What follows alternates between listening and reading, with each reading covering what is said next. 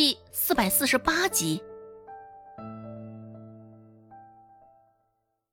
顾寒征脸上的神色淡淡，听见周围人赞叹与褒奖，也没有表现出过分的欣喜，只是礼貌的点点头。孟婆子坐在不远处瞅着，也是将情况一五一十的看在眼里。这顾寒征也是厉害啊！孟婆子心里想到：顾家的两兄弟，京都不是简单的货色，都是惹不起的主啊。顾寒征手上的东西不少，看上去拿的也甚是吃力。见状，周芷走上前道：“顾大哥，恭喜了！看样子这次……”那三两银子非你莫属啦。虽说顾家并不缺这几两银子，只是周芷想表示祝贺的心思却是认真的。瞧见周芷，顾寒征的脸上这才多了几分轻松的笑意。多谢，哎，你来的正好，这只野山鸡就给你吧。恰巧我瞅着该怎么将这玩意带回去呢？一看，顾寒征递出的那只野山鸡。个头甚是醒目，又大又肥，瞧着就是沉甸甸的样子。周芷却是不好意思收了，毕竟是他辛苦抓到的。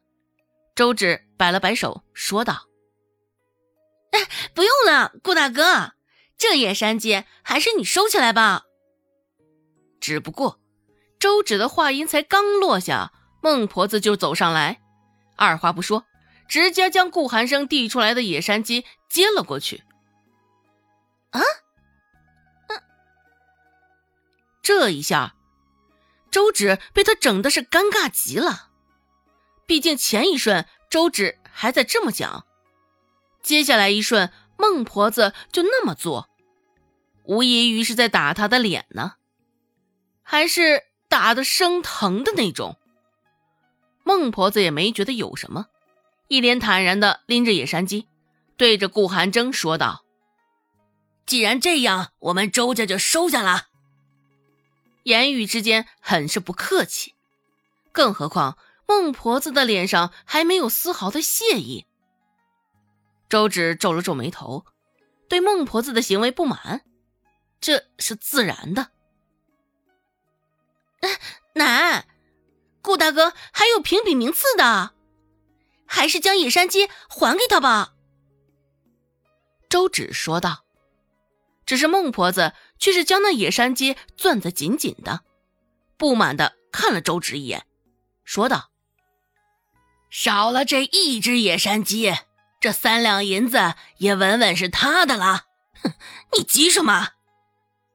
一边说着，一边往回走，生怕周芷会上来将那野山鸡夺回去。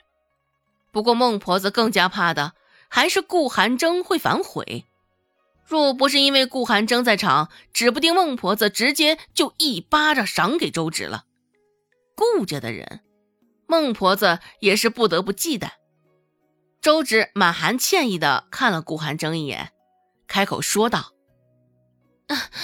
顾大哥，要不我帮你将东西拎回去吧。”还未待顾寒征开口。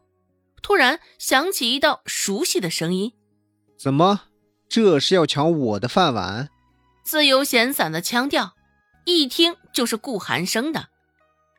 周芷错身看去，来人果真是顾寒生。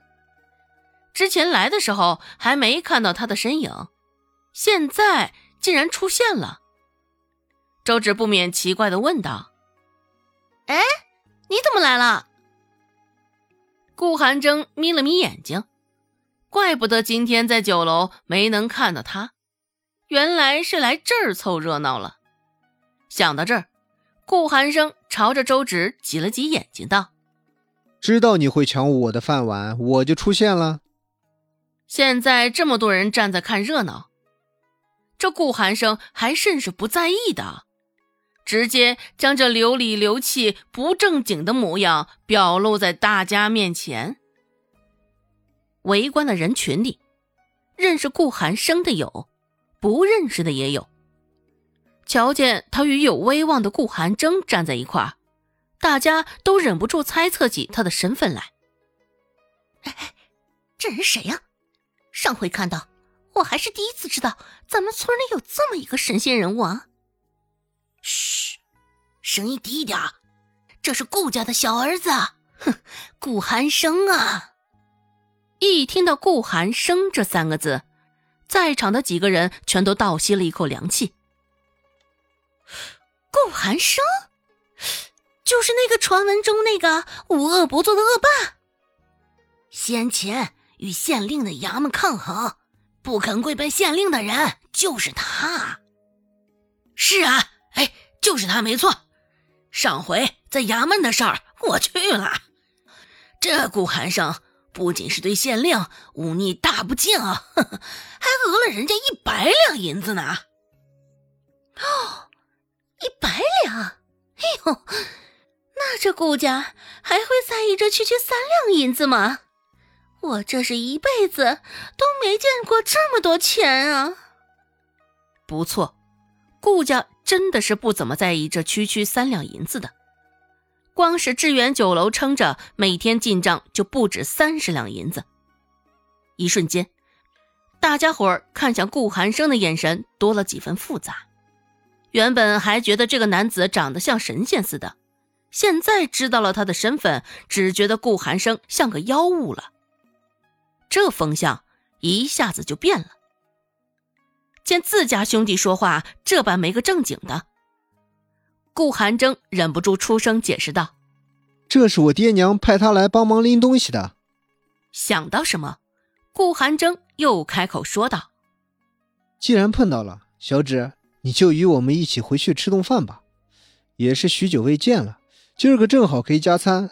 恰巧你顾婶也正苦恼着，我们一窝子不解风情，不懂欣赏她的手艺。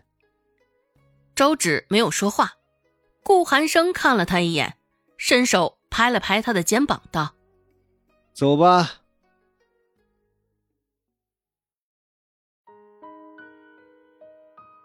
本集播讲完毕。感谢您的收听，感兴趣别忘了加个关注，我在下集等你哦。